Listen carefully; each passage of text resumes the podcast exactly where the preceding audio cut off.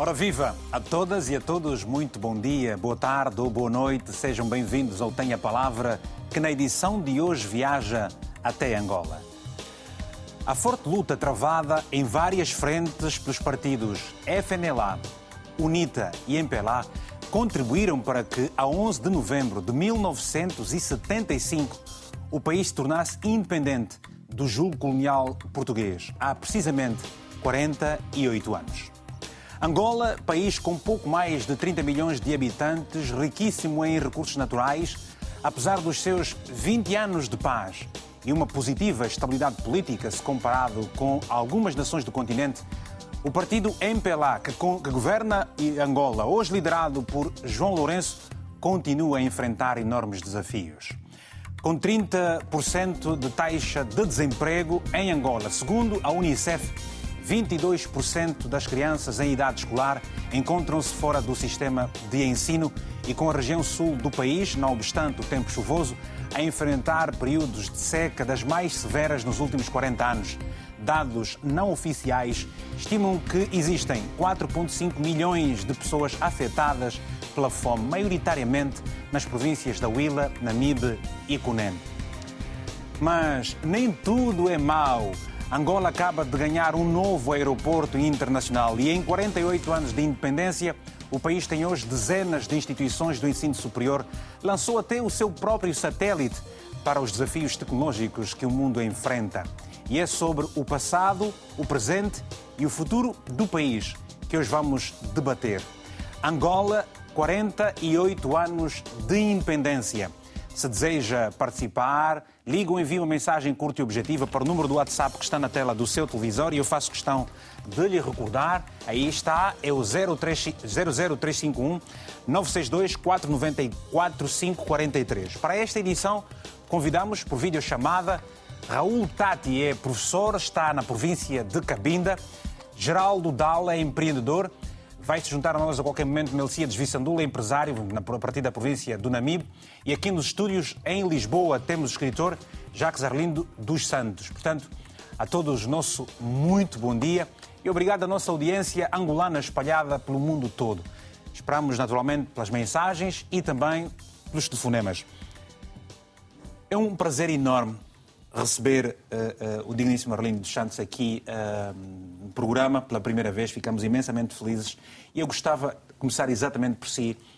Hoje, com a idade que tem, com a experiência social, política, com a visão económica que tem sobre o país, há 48 anos pensava que Angola estivesse como está, está bem ou está mal? É, é evidente que não está como nós eh, pretenderíamos que estivesse. Eh, há 48 anos, eh, por esta altura, vivíamos um momento de euforia enorme, perfeitamente justificado, é?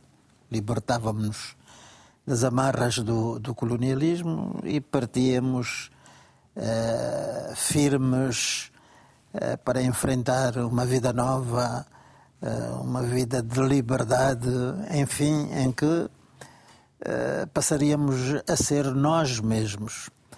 Passados 48 anos, eh, há o que, mais vigora agora é um sentimento de alguma frustração, não é alguma, muita frustração, muito, eh, dado que alguns dos objetivos então preconizados, uh, das expectativas que foram forjadas uh, a partir do, do 11 de novembro de 75, acabaram por sair goradas. E goradas, pelo menos no meu ponto de vista, porque apesar apesar de tudo aquilo que se conseguiu, porque conseguiu-se muita coisa, é verdade,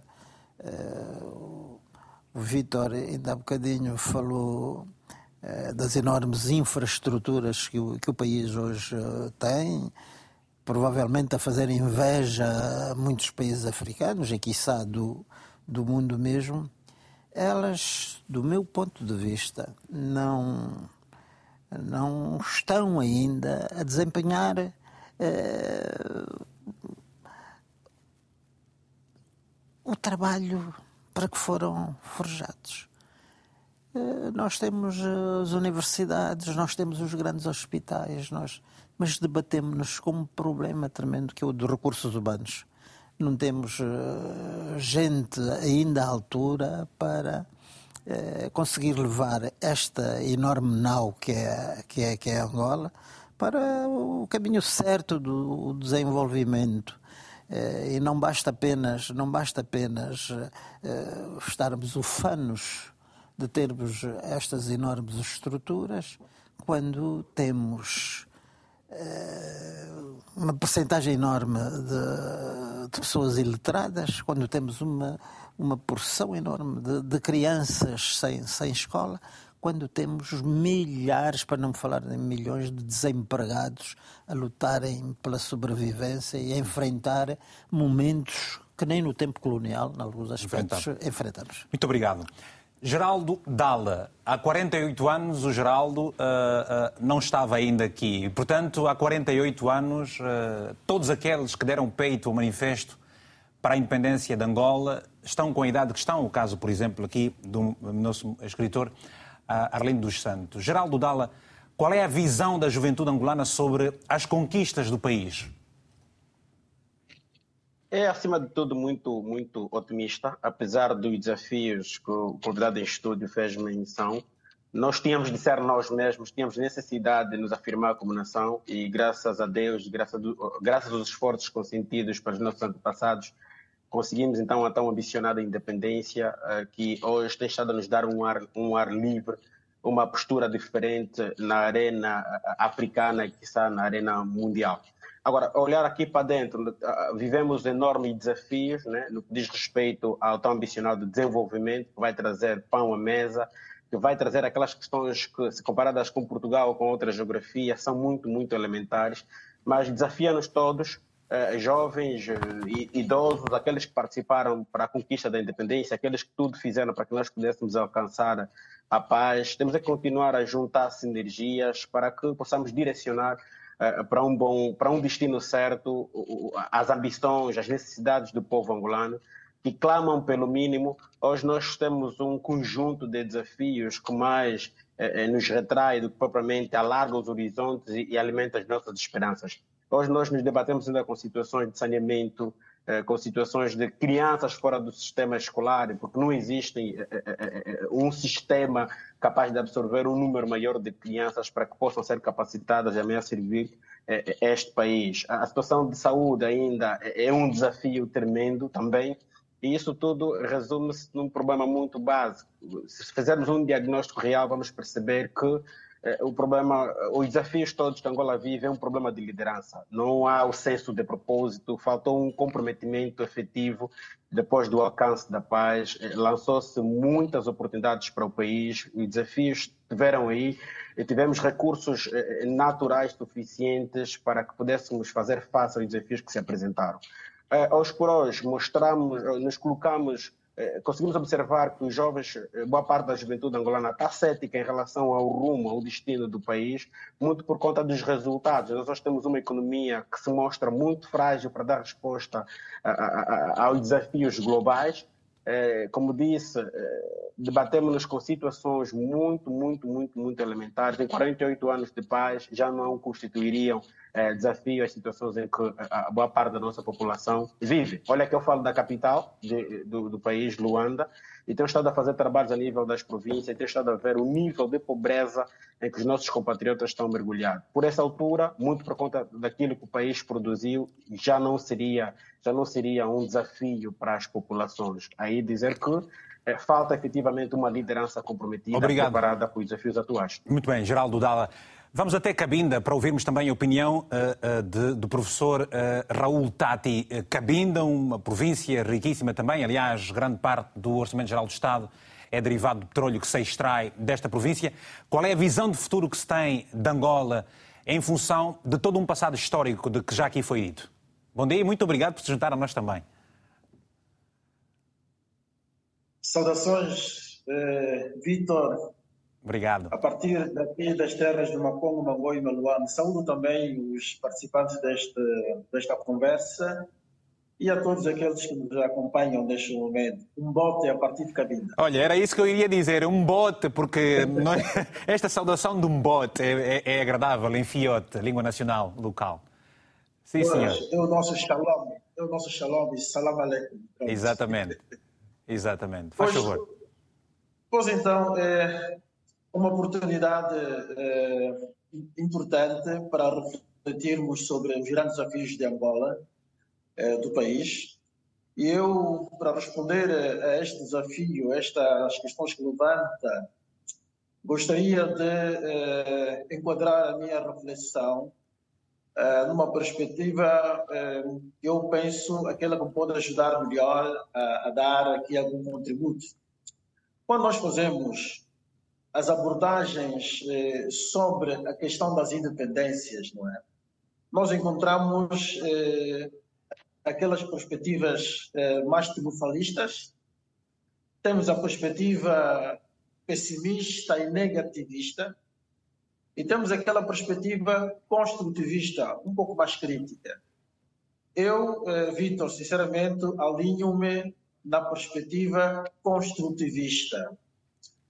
E dizendo isto, eh, para dizer que a independência, enquanto um facto jurídico, e confere aos povos uh, a sua soberania e o poder de reger os seus próprios destinos, não é?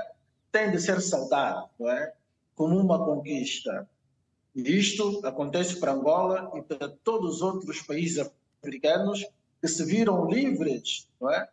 da subjugação daquilo que o, o malogrado professor eh, Adriano Moreira chamou de uh, impérios euromundistas, não é? os impérios europeus eram mundistas. E então a emancipação política dos povos é de facto o grande ganho né, da África e da Angola em particular. Mas há um outro aspecto é, que temos que olhar a independência como um construto, não é? É? Porque a independência, nessa perspectiva, não é um fato ainda do ponto de vista político, é uma construção, é um FIE, não é? é? com vários desafios ao meio.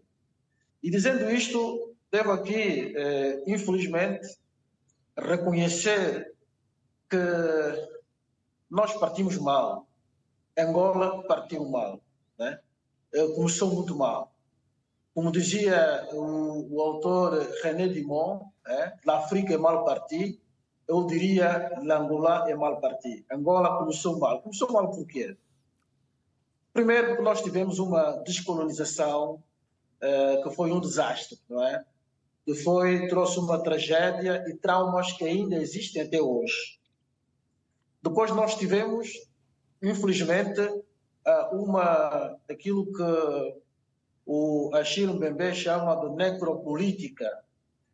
Necropolítica é que se criou um Estado uh, que foi uma espécie de um monstro que andou aqui a, a, a fazer da morte uma espécie de, de instrumento político do poder.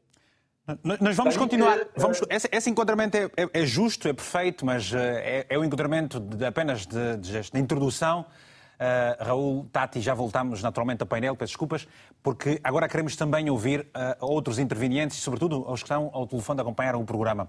Vamos até a província de Benguela, em Angola, está o David Kisanga. David, muito bom dia, tem a palavra a sua favor. Muito bom dia, Sr. Vitor Hugo Mendes. Bom dia, meu Bom estimado. dia uh, a todos os ouvintes que estão diretamente ligados. Uh, dizer que é um tema muito interessante, é benevolente para todos os angolanos, uhum. mas é um pouquinho crítico, né? é lastimável porque eu não vejo independência nesse país, senhor Vitor. Uh, temos um país bastante rico, mas infelizmente com uma governação não aceite. Digo isso porque até o cego consegue perceber, ou ver mesmo, né? bem posso dizer, que esta governação não é aceitável. Todavia, precisamos de reestruturar, talvez, né? lutamos tanto dia após dia, já são 48 anos de independência. Infelizmente, nada beneficiamos. A maior parte da riqueza que temos em Angola beneficia o estrangeirismo.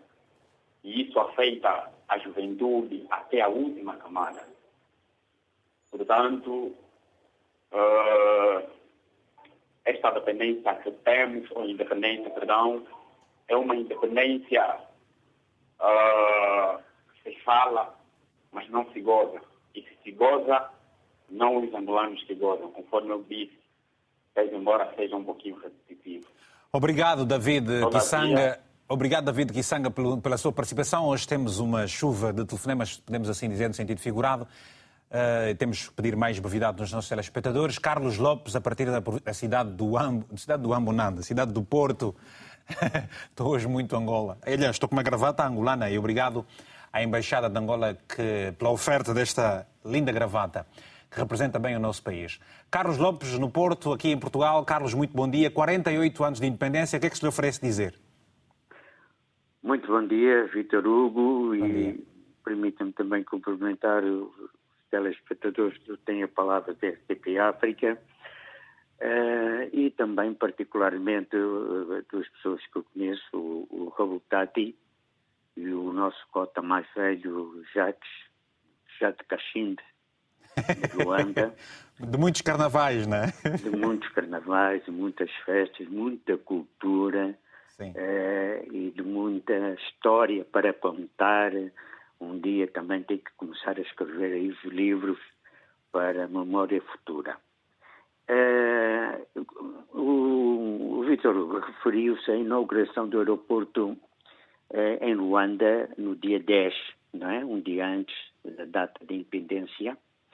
E eu recordo-me de há 40, no aniversário dos 40 anos, da inauguração do Aeroporto Internacional do Luau, que fica no Mexico, é, situado a 10 quilómetros do Luau, mais perto da fronteira da RDC, com uma pista de 2.600 metros quadrados, por isso para aterragem de aviões de grande porte, que ficou apenas num 1,4 milhões de euros a construção feita por chinesas e que está às moscas.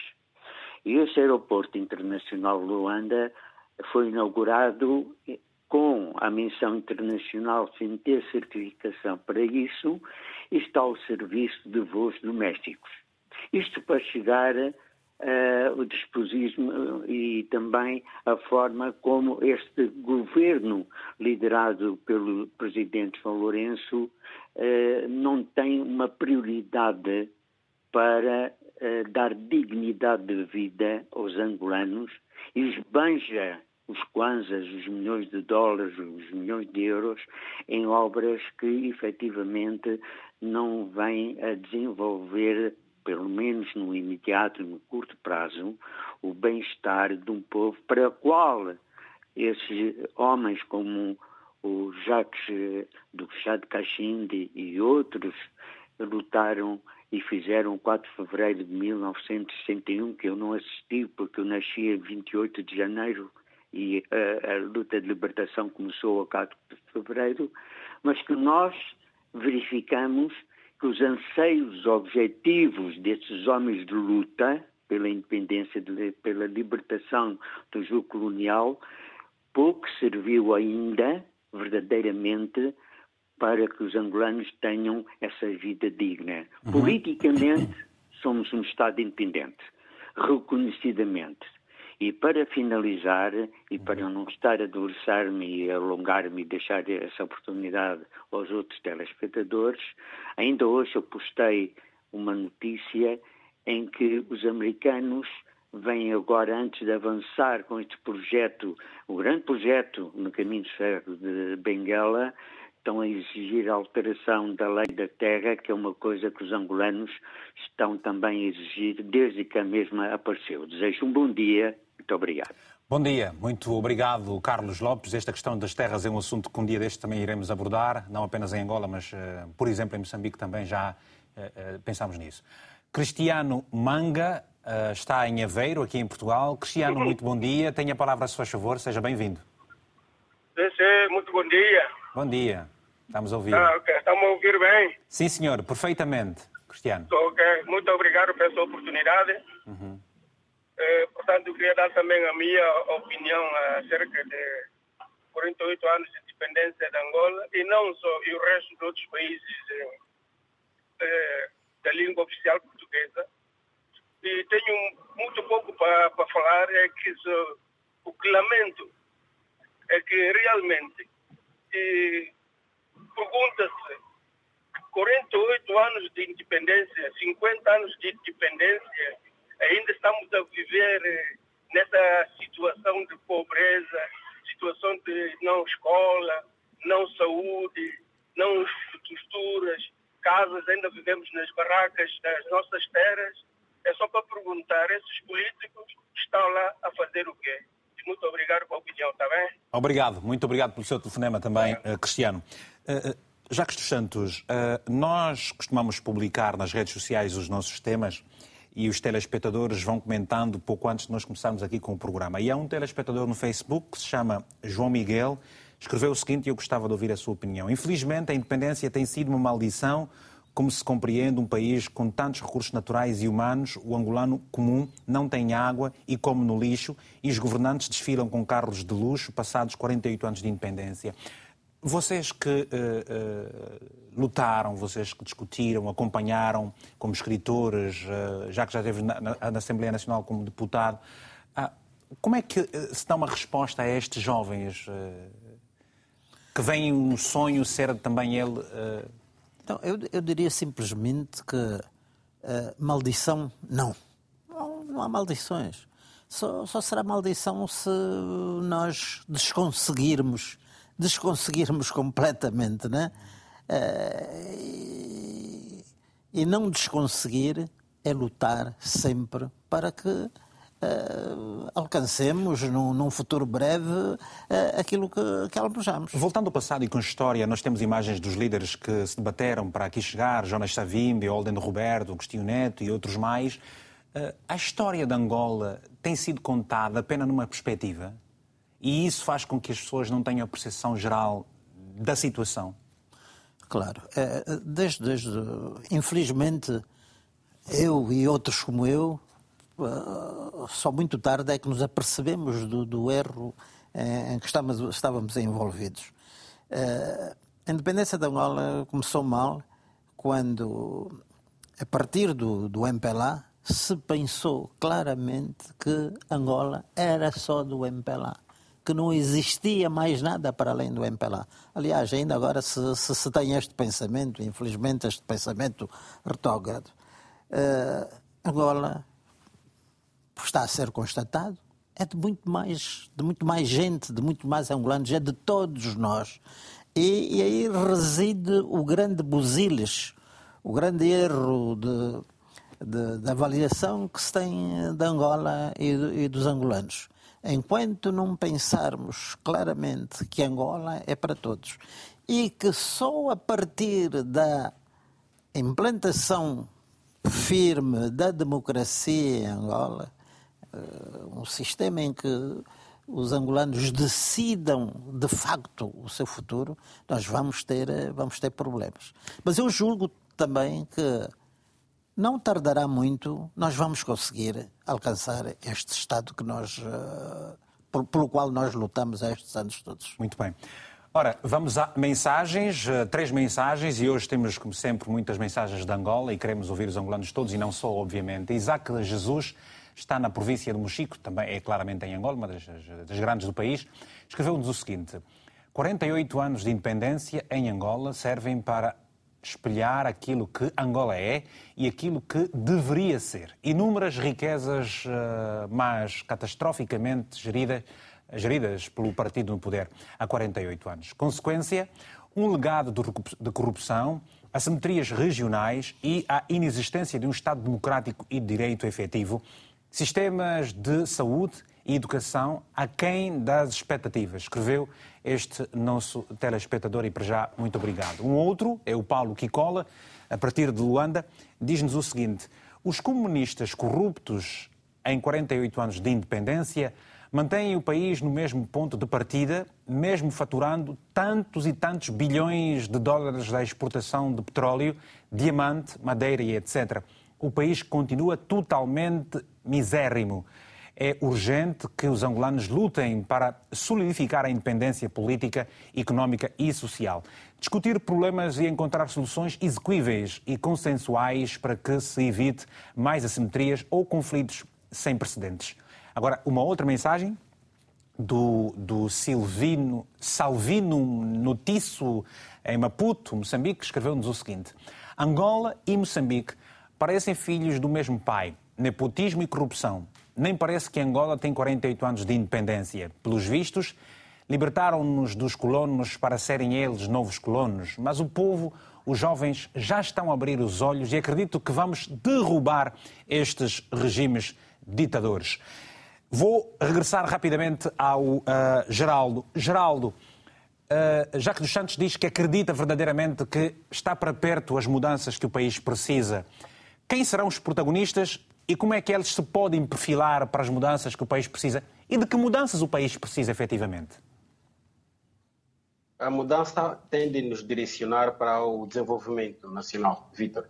E quem são os atores que vão tornar isso possível são todos angolanos. E, e, quando da minha abordagem inicial, eu fazia menção à necessidade de juntarmos sinergias permanentemente para aquilo que nós auguramos, uh, para que possamos evitar adiar a, a evolução, o desenvolvimento do nosso país. E nós temos é que brindar os nossos mais velhos que tudo fizeram para que a, a, a, pudéssemos alcançar a independência, internamente entramos em conflito. Há aqui processos que nós precisamos enxergar. E eu tenho estado a dizer, a minha abordagem é um tanto quanto otimista, pessimista, eh, eh, também a olhar para aquilo que tem sido o panorama político, aquilo que tem sido os efeitos, os choques eh, econômicos que em nada têm estado a ajudar o angolano. Mas nós, jovens, principalmente, o desafio do desenvolvimento nacional lança-se aos jovens da nossa geração que têm força, que têm a certeza de que esse país. Mas, Geraldo, é nosso, há pessoas que dizem. Aqui... Há pessoas que, quando olham para a nova geração de políticos, dizem que são piores que os anteriores. Não sentem neles uma convicção patriótica para os desafios do país. Portanto, no, no lugar do servir, servem-se também. Ora, como é que este espelho pode refletir a necessidade de, de, de, daquilo que o país precisa em termos de liderança, gente que inspirem as sociedades?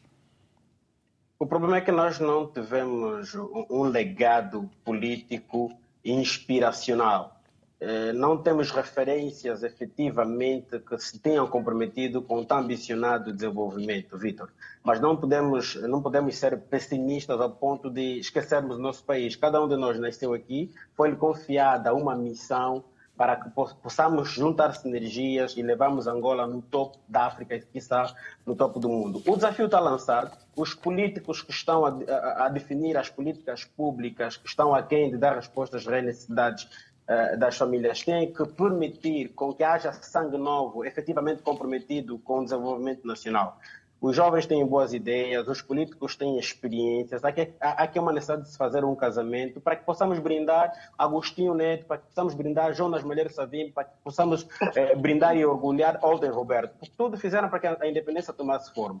Depois lutou-se bastante, muitos angolanos morreram para que a paz tomasse forma. Agora o desafio é o desenvolvimento nacional. É o mais fácil que resta temos recursos naturais, temos alguma classe, alguma capacidade técnica para fazer face às necessidades do país. Agora, é preciso acabar com as divisões que têm estado a nos separar, que têm estado a reduzir e a impactar negativamente para o desenvolvimento nacional. São as divisões em que entendemos quem é do MPLA é o superdotado, só ele é quem pode pensar efetivamente no país, só ele é quem pode definir as políticas que vão dar respostas às necessidades do, do, do país. Quem é da UNITA quer alcançar uh, o país. O que eu tenho estado a dizer em vários círculos, é há uma necessidade de juntarmos sinergias, sentarmos à mesma mesa sem cores partidárias.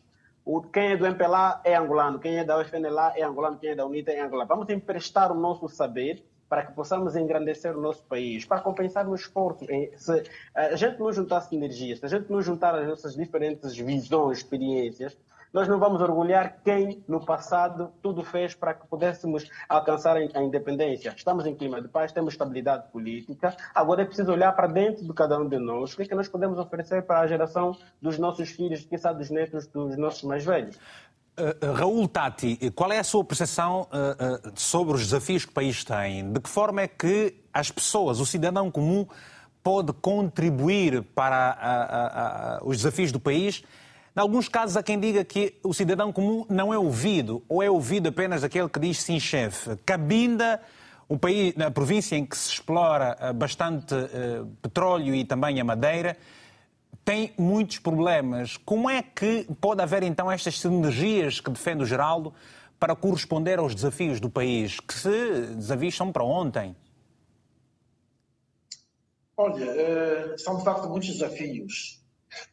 Quando começou a independência, começou o desafio eh, da paz, da estabilidade, porque o país ficou plenamente fraturado por causa causa das facções políticas que degradavam pelo poder.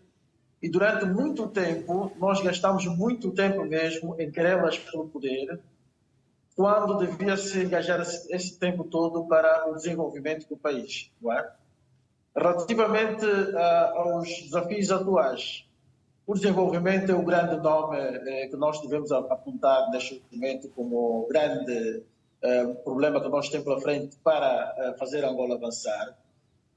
A partir de Cabinda, eh, as questões não são tão diferentes em relação àquelas que se passam em outras partes de Angola, tirando talvez outros aspectos políticos que não é o tema desta, desta conversa, que não vamos aqui entrar, que também o conflito que ainda está vigente, que ainda não está resolvido, mas também se coloca os problemas de desenvolvimento. Portanto, houve praticamente uma, uma estagnação durante todos estes anos. Mas, mas essa, essas, questões, essas questões pendentes não deixam, por exemplo, os cidadãos de Cabinda frustrados porque é uma província riquíssima e, em contrapartida, está também ela a viver enormes dificuldades. Obviamente, é o, o país é de Cabinda ou Cunene, mas eu lhe pergunto como é que a academia, recentemente nós vimos uma, a classe dos uh, juristas a discutir a questão uh, uh, do país.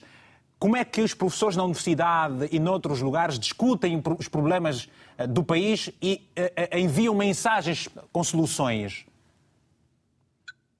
Cabinda tem bastantes particularidades, reconhecidas até pelo próprio presidente João Lourenço, né? E essas particularidades muitas vezes são mais na perspectiva negativa, isto é, não há uma inclusão plena de Cabinda para o desenvolvimento do país. Isso decorre exatamente do tal conflito que ainda temos, que está aí, que ainda não está resolvido, não é? Provavelmente com a resolução desse conflito possamos ter uma outra perspectiva de harmonização. Mas, por enquanto, eh, devo confirmar que existe esta frustração, não só da juventude, mas eh, da população de Cabinda em geral, eh, relativamente àqueles são os seus anseios nós temos ouvido muitas reivindicações a partir de Cabinda relativamente a, às riquezas que se exploram em Cabinda. Hoje já não é só o petróleo, temos a madeira que é explorada, temos o ouro agora está sendo explorado, e tudo isso só sai. Estamos aqui com um sistema extrativo que vai empobrecendo cada vez mais Cabinda. Portanto, tudo vai e nada fica.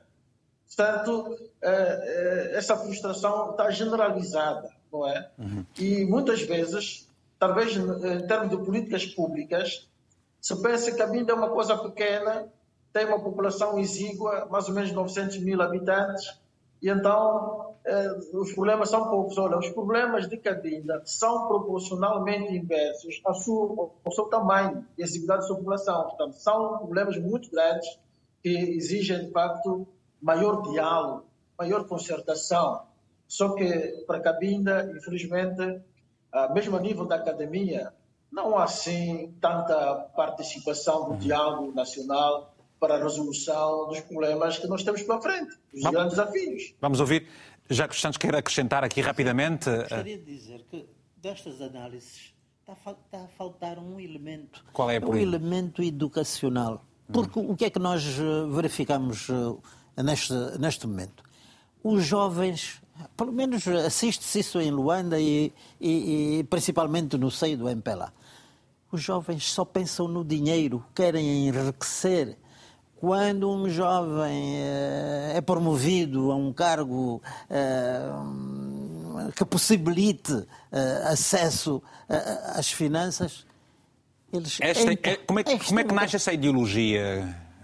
Faltou, faltou, faltou Faltou direção? Claro, Faltou referências? Claro, claro. Faltou referências? E, deram-se, e deram-se, uh, deu-se aso a que estes maus princípios, esses maus costumes, florescessem, se implantassem e hoje é o que temos. Como é que se compreende que num Estado uh, organizado, qualquer indivíduo que, ascende ao posto de ministro, meia dúzia de meses depois é milionário? Sabe-se que nas contas bancárias deles hum, eh, se movimentam milhões de... Portanto, o Portanto, país... aqui um problema de educação. O país está mergulhado, no, e, o país está mergulhado num manto de impunidade, é o que está a dizer? Claro, claro que está. Isto, isto é visível. Eh, tudo, tudo, tudo que nós assistimos hoje de críticas ao governo tem a base fundamental exatamente na corrupção, eh, na falta de valores, eh, no nepotismo, enfim, nestes, nestes. Mas vamos olhar também para outras questões mais positivas de todo este processo. Está claro, agora em claro. linha o António Semente, que nos liga sempre da cidade de Sumbo, na província do Kwanza Sul, em Angola. Semente, vamos olhar para fatores que o orgulham enquanto jovem, por exemplo, na, na, na província do Kwanza Sul. Eh, conheço bem a região, andando por aquelas estradas todas maravilhosas, Huacucungo, Gabela, Ambuim, Celes e por aí fora. Que, que outros uh, aspectos positivos, para além das estradas uh, que estão hoje em melhores condições, pelo menos estavam quando eu lá passei há cinco anos, hoje podemos aqui falar? Vitor, bom dia. Bom dia. Sim, aqui retratar a potencialidade e reflete muito bem falaste do município do Acupunga, aqui na província do Sul. Há uma potencialidade agrícola eh, que também deveria ser acompanhada com essa, com essa dinâmica, não é? Que é da independência. Uhum. Mas muitas das vezes os camponeses não encontram essa potencialidade, essa oportunidade de se desenvolverem e, pronto, se tornarem grandes fazendeiros, diga-se também há inúmeras potencialidades, mas mais voltada mesmo para o, para o mas, mas, quando nós, mas, quando nós, mas quando nós saltamos o rio, rio Kev, vemos sempre muitas plantações. Quando estamos a sair, por exemplo, do Sumbe para, para Gabela, chegar até, antes daquelas quedas, como é que se chama? Quedas de quê? Do Bita. Bita. Quedas, ei, também estou um pouquinho esquecido. Aquelas Mas que... tem, tem inúmeras quedas, sim, inúmeras do quedas. Binda, do Binda. Não, do Binda, Binda eu moro, moro do Binda. É. Aquelas quedas bonitas sim, do Binda, que... Pois, pois, pois. Bem próximo Mas há muita, há muita agricultura aí. Eh, então aquilo o que é? Não representa o potencial da província? Vitor, são agriculturas de subsistência, agriculturas familiares. As famílias eh, camponesas trabalham mais é para suas próprias alimentações, ok? Nas grandes fazendas que o Vitor tiver contato, são de generais, são fazendas de políticos. Então, não há potencialidade. Às vezes, mesmo esses agricultores, com tanta potencialidade que tem a nossa terra e essas zonas agrícolas, só têm certas oportunidades e só são dados alguns menos materiais. Há pouco tempo, estava a ter realçar um dos convidados na emissora católica de Angola, que foi chamado para falar sobre as situações das secas. Ele dizia que quando é para oferecer certos materiais, são nas épocas das eleições. Aquilo é o quê? Aquilo são algumas fazendas de políticos e muitas das vezes são mesmo esforços de alguns camponeses que se juntam. Sim.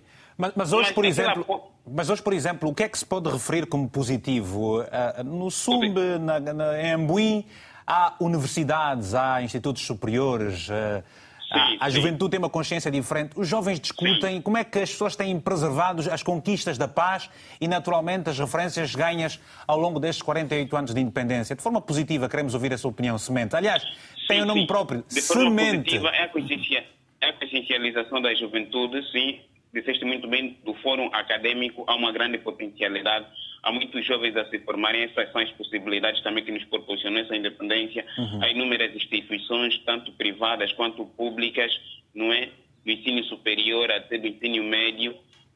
Também esses jovens precisam, diante dessas formações, darem subsídio para o próprio crescimento do país. Uhum. Há certas restrições, mas esse, esse, particular é um tanto quanto fundamental, Vitor Hugo Mendes. São essas potencialidades. A nível do desenvolvimento, há Mas nós jovens, você conhece a celeridade do jovem, a tendência sempre de ver o seu país, é aquela espiritualidade patriótica imbuída nos jovens. Nós queremos aquilo mesmo que os nossos ancestrais, diga-se, que tiveram, né, de ver uma Angola num sentido mais avançado do que já está. Então, há potencialidade, há formações, há jovens conscientes e que muitos querem se debater para então o desenvolvimento do nosso país com esses números de ano, quase que nós vamos alcançar um meio século de independência. Então, que nós queremos ver um, um resultado positivo, não, não numa dependência partidária, muito menos do Estado, mas que os jovens, com aquilo que aprendem nas universidades, dão subsídio para o próprio desenvolvimento. Todos nós jovens queremos nos doar.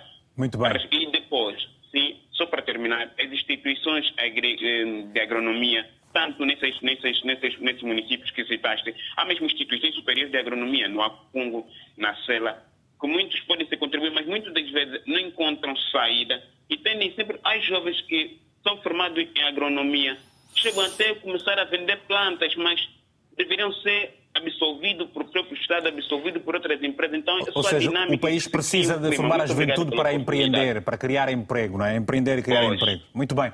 Obrigado, António Semente. Vamos agora ouvir o Jeremias António em Luanda. Jeremias tem dois minutos, faz favor, está a contar, são 39 agora. Jeremias António?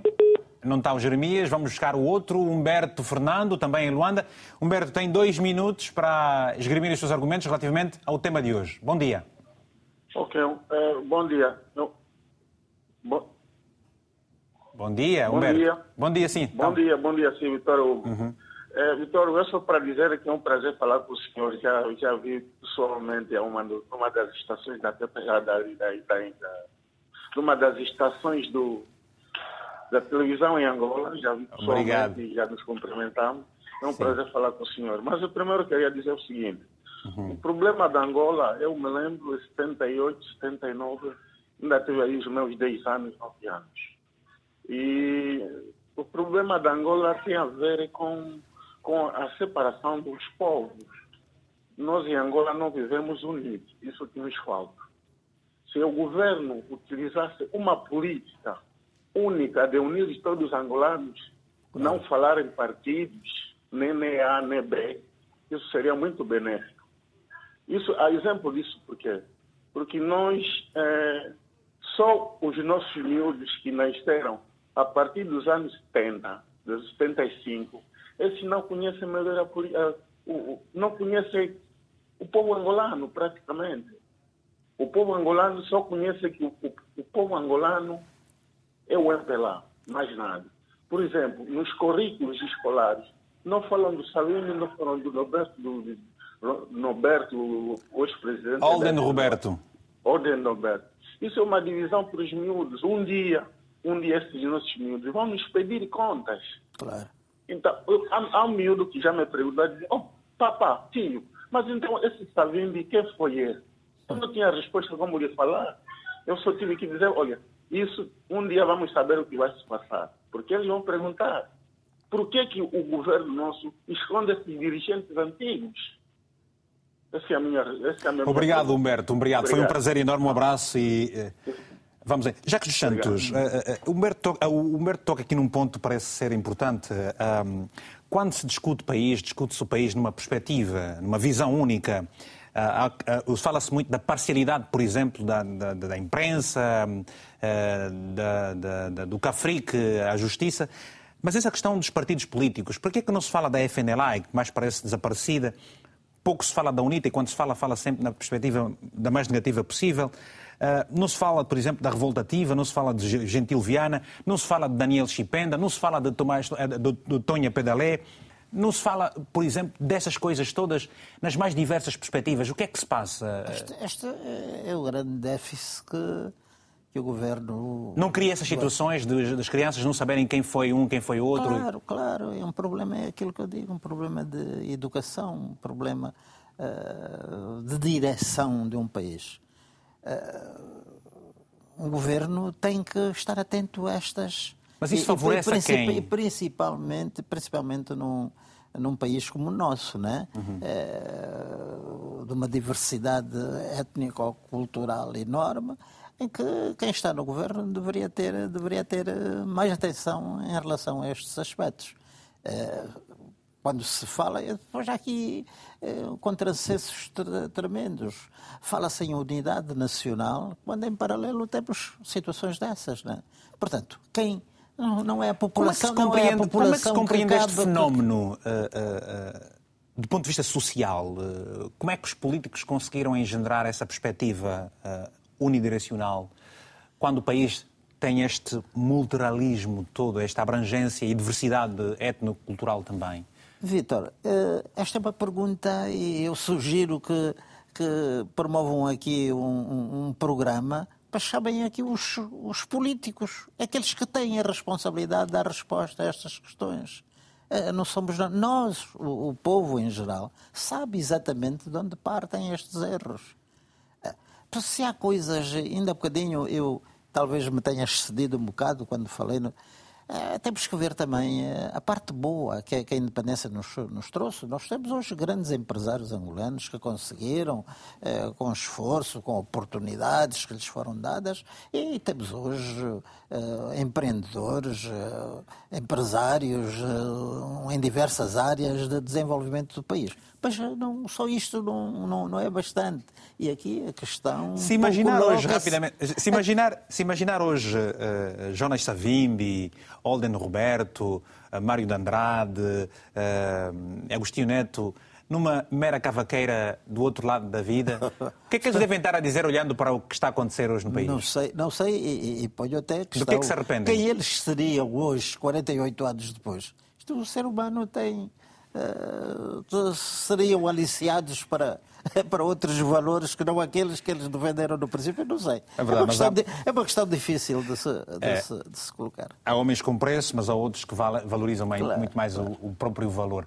Vamos uh, voltar à cabinda, uh, ouvir Raul Tati. Raul Tati, uh, quando olha para o país hoje, já esteve, lembro-me de ter sido convidado para um cargo provincial em Cabinda. Mas se tivesse outros poderes, o que é que faria para que o país estivesse diferente? Olha, esta é uma daquelas questões de, 500, de, de um milhão de dólares. Não é? Olha, pode enviar, fazem falta. Mas pronto, dizer que dentre tantas coisas, é preciso uh, definir prioridades, não é? Porque nós temos exemplos de países que, que, de, que entraram no caminho do desenvolvimento definitivamente apostando na educação, é? uma educação séria, não é? Uh, isto pode muito bem trazer o desenvolvimento esperado. Mas pronto, uh, creio que seria um grande, um grande desafio a, a, apostar.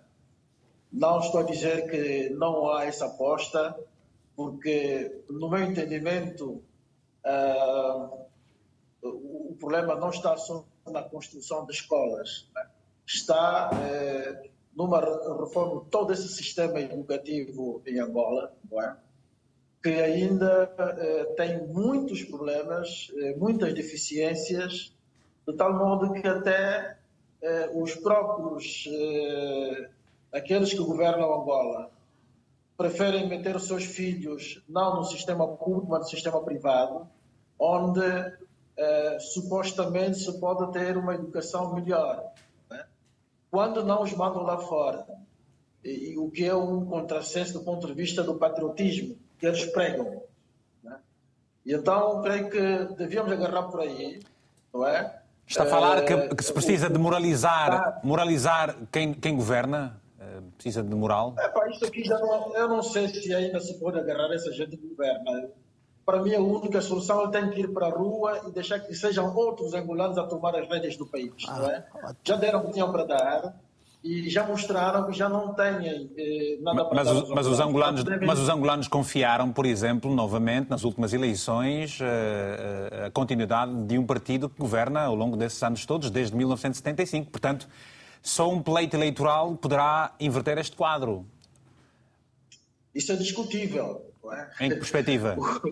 O, o Vitor diz isso, mas eu não digo a mesma coisa, não é? Porque eu estou a perguntar. Sabemos que significam, sabemos que significam eleições nos nossos contextos, não é? Portanto, estamos a comparar o que está a acontecer em Moçambique, é a mesma coisa em Angola, portanto, as eleições não têm a devida transparência e justiça, portanto, é um bocado arriscado eh, andarmos aqui a dizer não, o povo confiou e tal, mas pronto, ultrapassando esta, esta, esta situação, eu creio que eh, Angola, para dar os próximos passos que possam trazer mesmo mudanças significativas, está a precisar daquilo que em democracia se chama alternância do poder.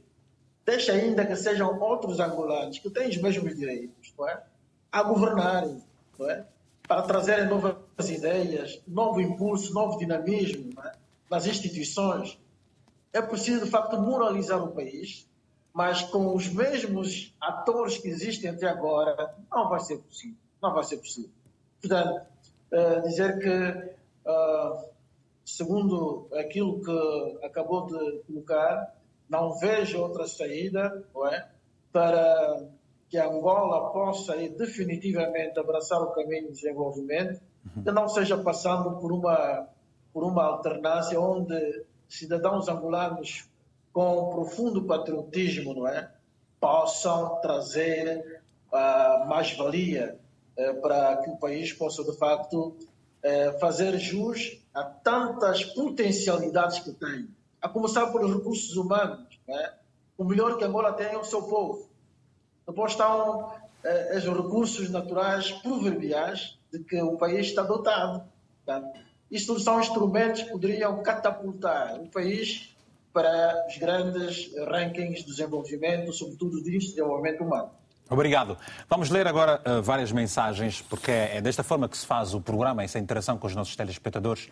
O Inocêncio Batista está em São Tomé e Príncipe nos escreve o seguinte, e muito obrigado por se juntar também à conversa. Sou São Tomense, mas acompanho muitas as grandes questões de Angola. O aeroporto que foi inaugurado recentemente foi e é pensar no futuro. Eh, é necessário também falar dos conflitos que existiram e deixaram legados positivos e negativos. Cabo Verde, por exemplo, já possui um, um, data center e só agora Portugal está a construir. A construção de um país não é eh, e, e nunca foi obra acabada. Muito obrigado. O, Lewis, o Luís Lewis, uh, em Luanda, escreveu-nos o seguinte: Sobre os 48 anos de independência, lamento dizer que, no final das contas, eles não eram nacionalistas. Lutaram para a tal almejada de Panda, depois foram guardar o dinheiro roubado, comprar vivendas e bom vinho na terra do falecido colono. Até para se curar, morrer e fazer cábulas das leis, correram para Portugal. Para que valeu? Deixo esta pergunta a chamada que segue de, é, é com Joaquim Gomes, está em Bissau, na Guiné-Bissau. Joaquim, muito bom dia. Estamos a falar de Angola, também já falamos da Guiné-Bissau e de Moçambique, das independências dos países todos. E sobre Angola, o que é que pensa? Não pensa, porque não está em linha. Aliás, pensa, mas não está em linha. Já, já agradecemos por isso. Vamos então ao, ao, ao, ao Geraldo. Geraldo, a história não é apagada, ela uh, vai sendo sempre contada naturalmente. E há versões do passado que começam a chegar agora que surpreendem os jovens. Os jovens não conhecem Jonas Savimbi, pouco ou nada sabem falar de Olden Roberto. O que é que se passa? Como é que se pode inverter este quadro e trazer as diferentes perspectivas da história de um país como Angola? Uh, Vitor, inicialmente eu tenho estado a alimentar a crença uh, de um só povo, uma só nação, que encontramos foi uma herança também uh, do, do, do, esforço consentido por esses bravos rapazes que nos trouxeram a independência.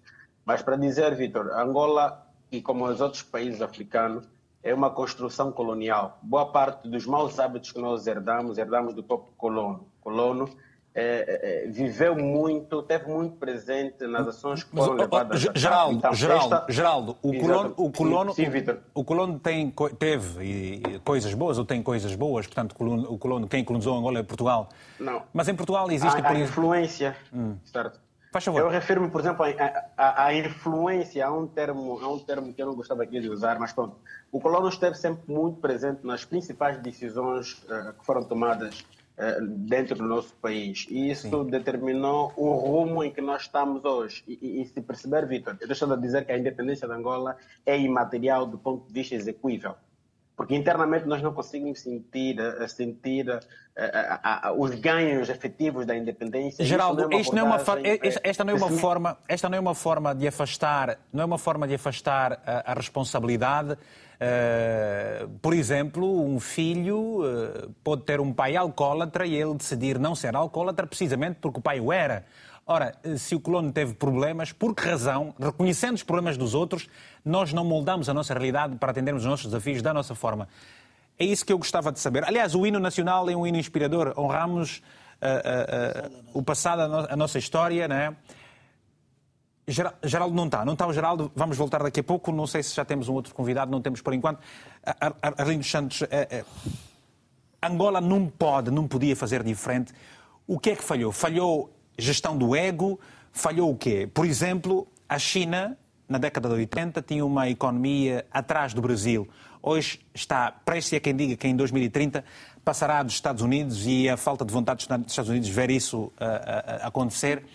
Vitor, vamos resumir isto. Resuma, faz favor.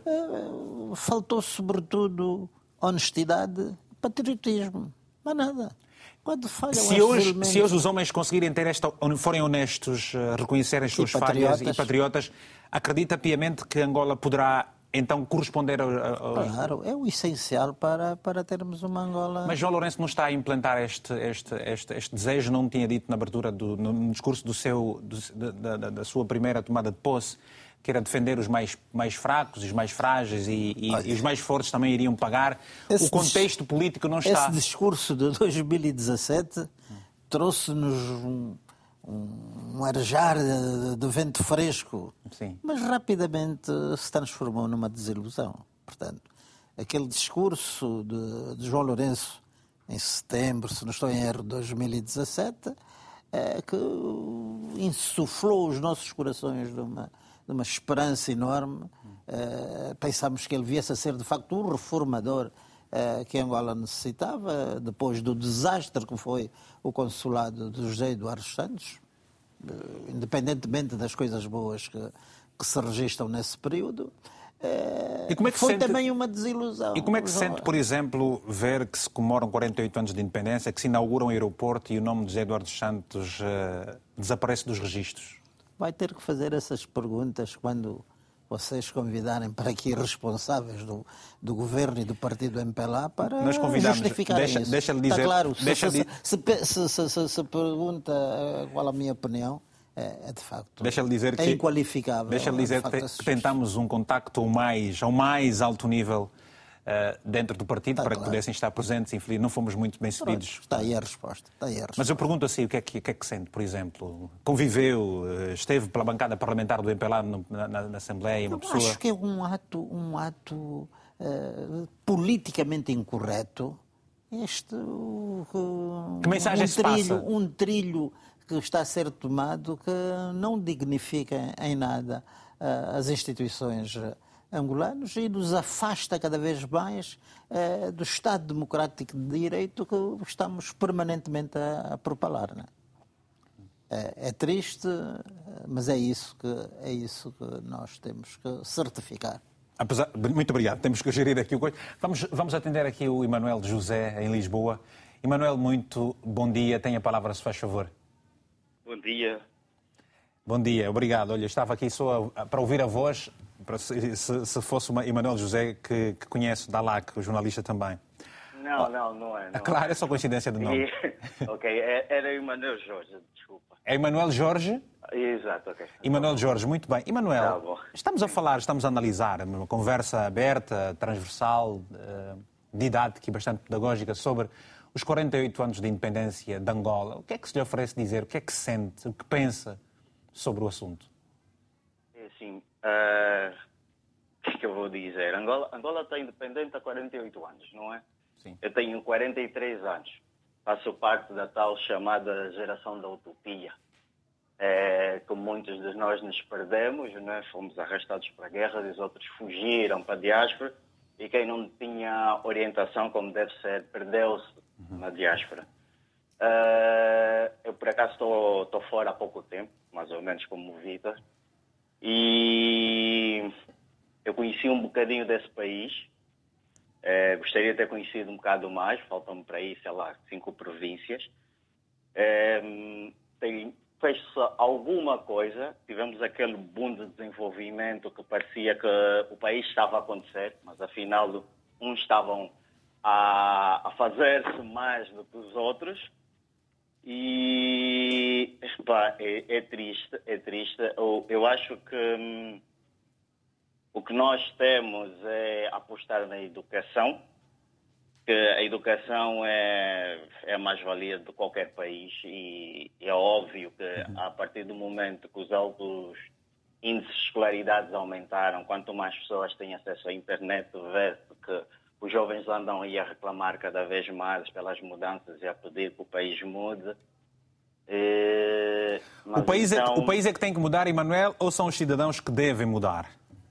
Bem, é, sim, os cidadãos têm que mudar, mas para os cidadãos mudarem precisam de oportunidades. Existiu esta oportunidade agora que há, temos 500 mil universidades sem qualidade nenhuma.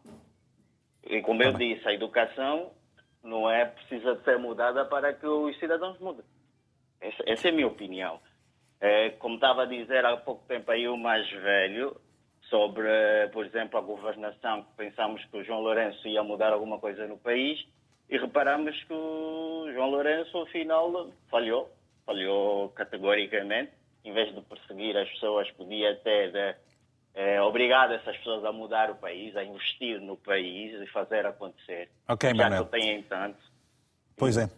Obrigado, Emanuel. Foi um prazer ter falado consigo. Até uma próxima oportunidade. Estamos agora a 18 minutos do final do programa uh, e vamos ter dois momentos interessantes bem no final. Nos últimos cinco minutos, esteja a prever. Silvio Nicolo, em Luanda. Bom dia, tenha a palavra, se faz favor. O que é que Angola precisa? Reformas? Mais união? Silvio? Ok. Eh, bom dia, sim. Vitor? Viva, Silvio, tudo bem?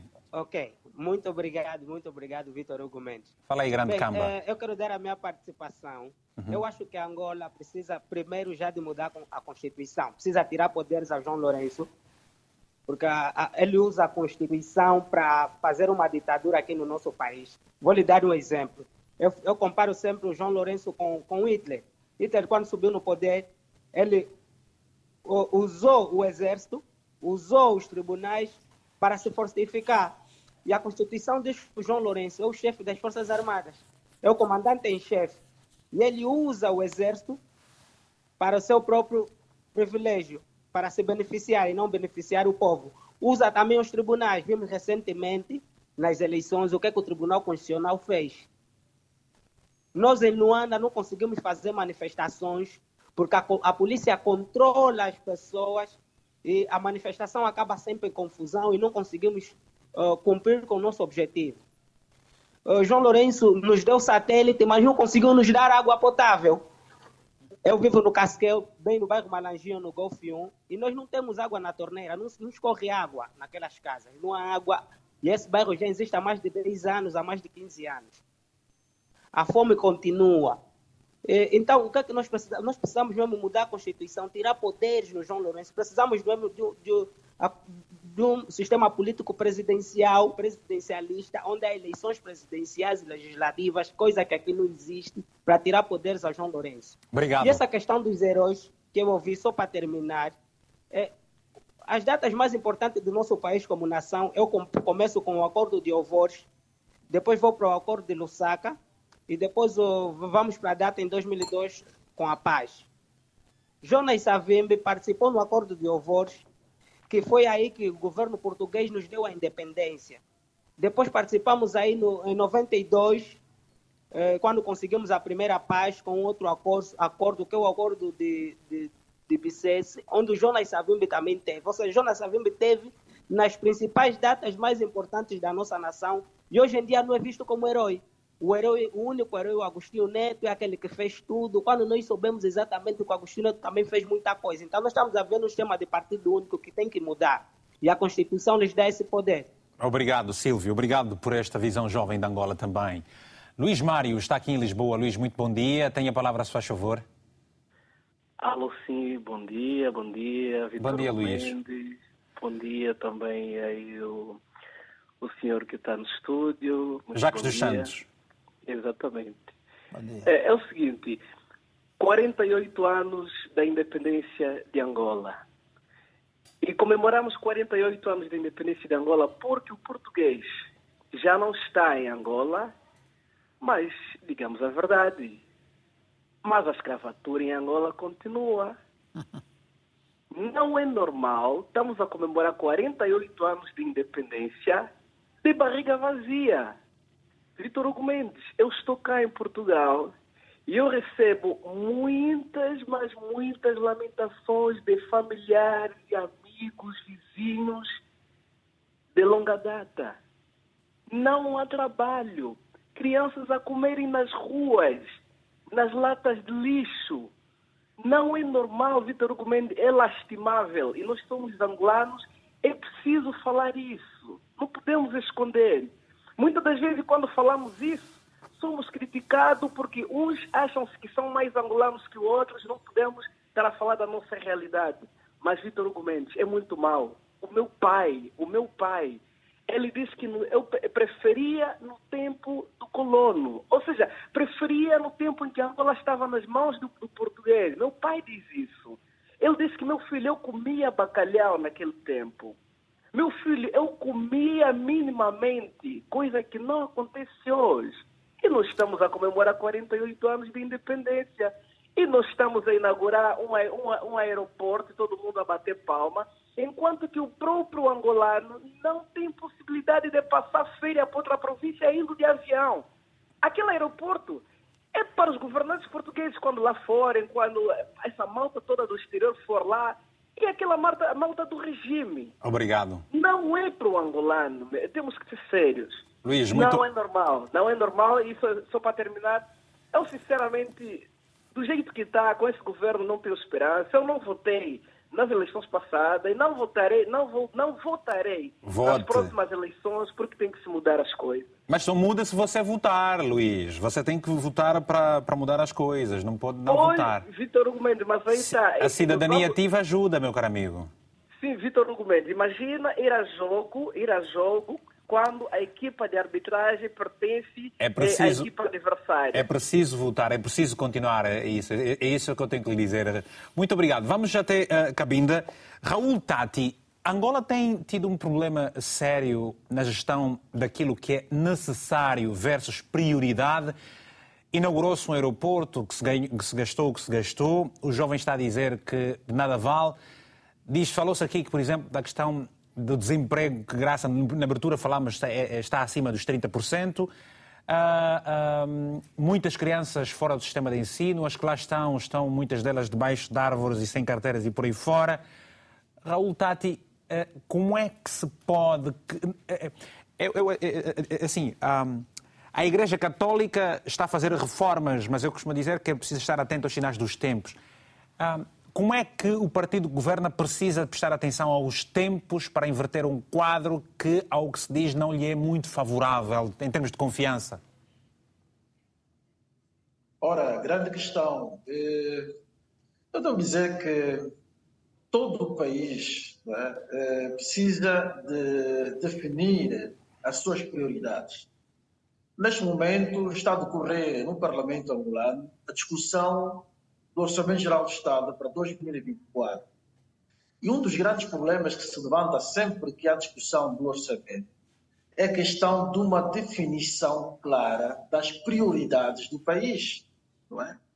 E então, eh, eh, notamos que os orçamentos que temos estado a, a ver, que são aprovados normalmente pela maioria do MPLA, são orçamentos eh, com má qualidade de despesas.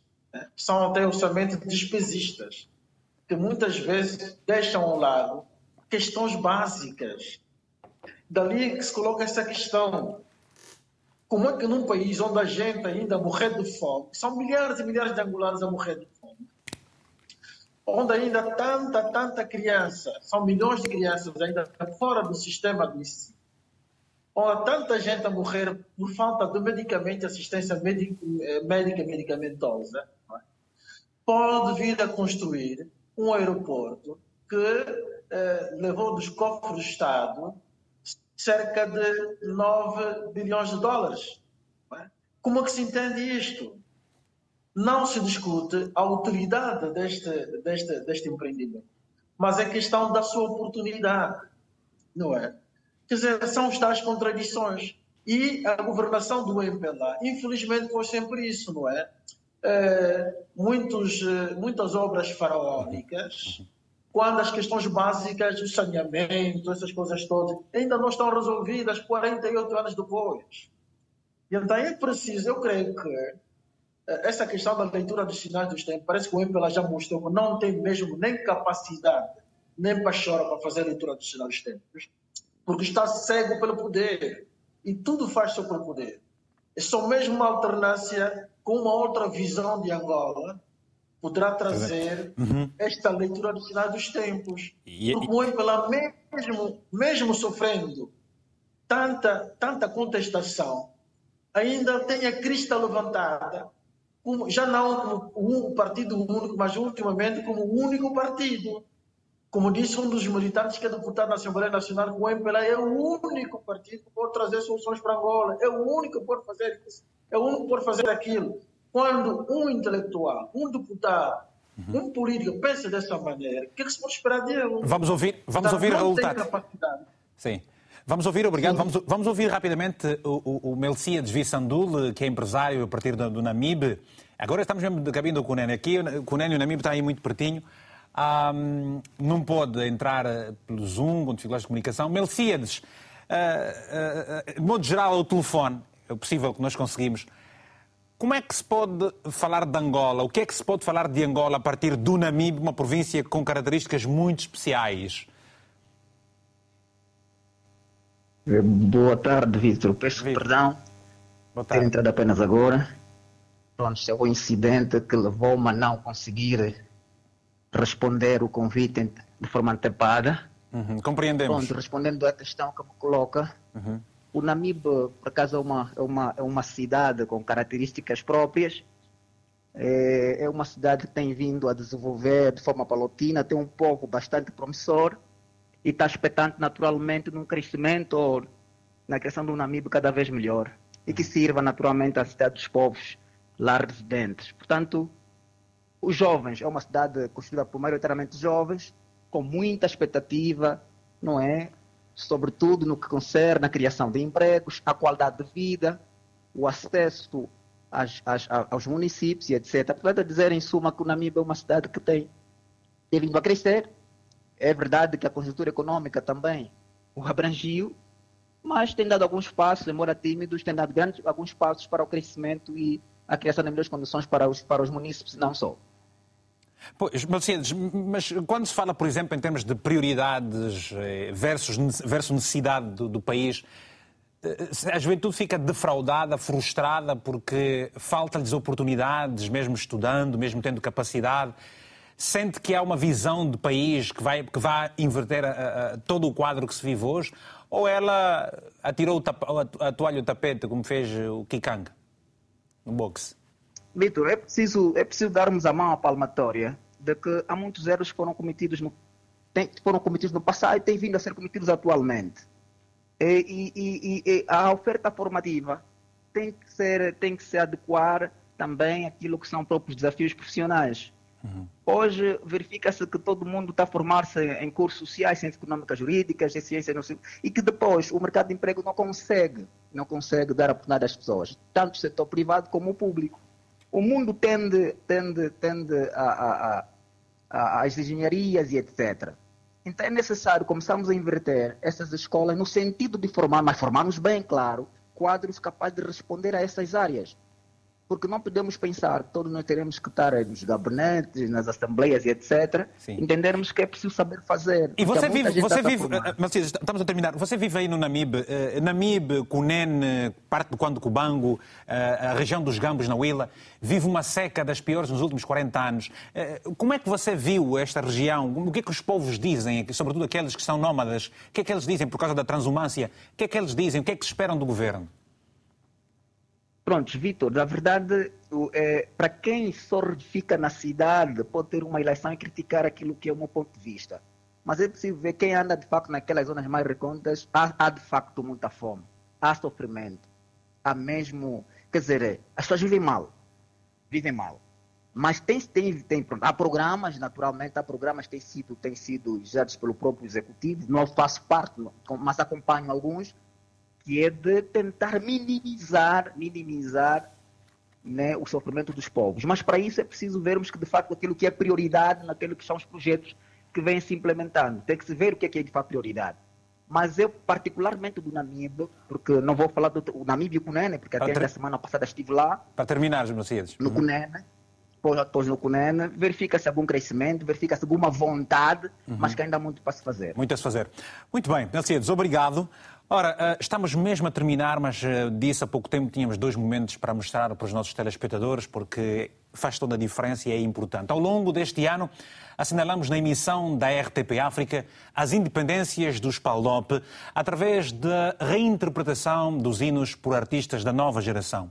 Antes de ouvirmos o hino de Angola, vamos recordar este processo que envolveu vários profissionais desta casa.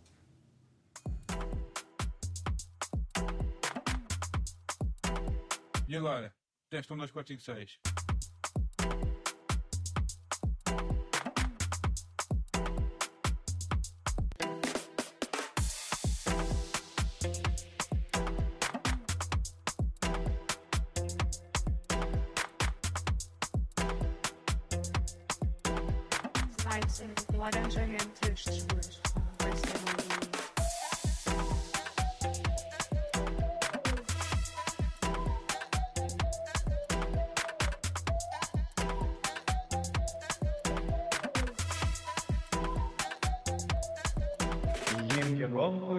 Kidman?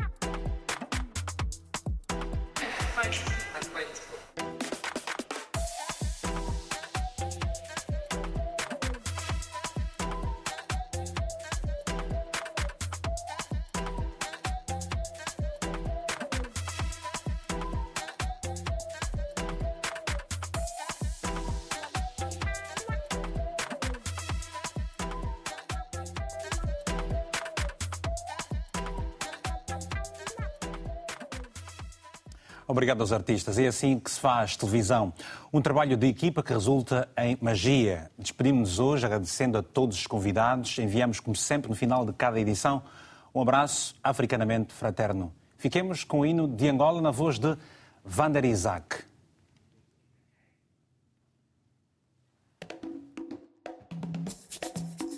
Oh, pátria, nunca mais esqueceremos os heróis de 4 de fevereiro. Oh, pátria, nós saudamos os teus filhos, tombados pela nossa independência. Honramos o passado da nossa história, construindo no trabalho um homem novo. Honramos o passado da nossa história,